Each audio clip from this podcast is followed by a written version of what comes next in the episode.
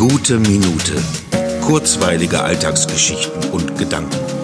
Mein Name ist Matthias Hecht und jetzt geht's auch schon los. Manchmal kommt eins zum andern, wie man so sagt. Zunächst nahm der Fahrkartenautomat an einer Dortmunder U-Bahn-Haltestelle zwar Scheine, aber keine Münzen an, egal welche. Dann am Dortmunder Hauptbahnhof wollte ich das immer noch notwendige Ticket kaufen. Eine wahre Schnitzeljagd von Automat zu Automat begann. Denn einer wie der andere nahm zwar Münzen an, aber keine Scheine, egal welche. Meine Umtauschoffensive in diversen Geschäften des Bahnhofs blieb erfolglos und der Münzwechselautomat, an den ich verwiesen wurde, war außer Betrieb.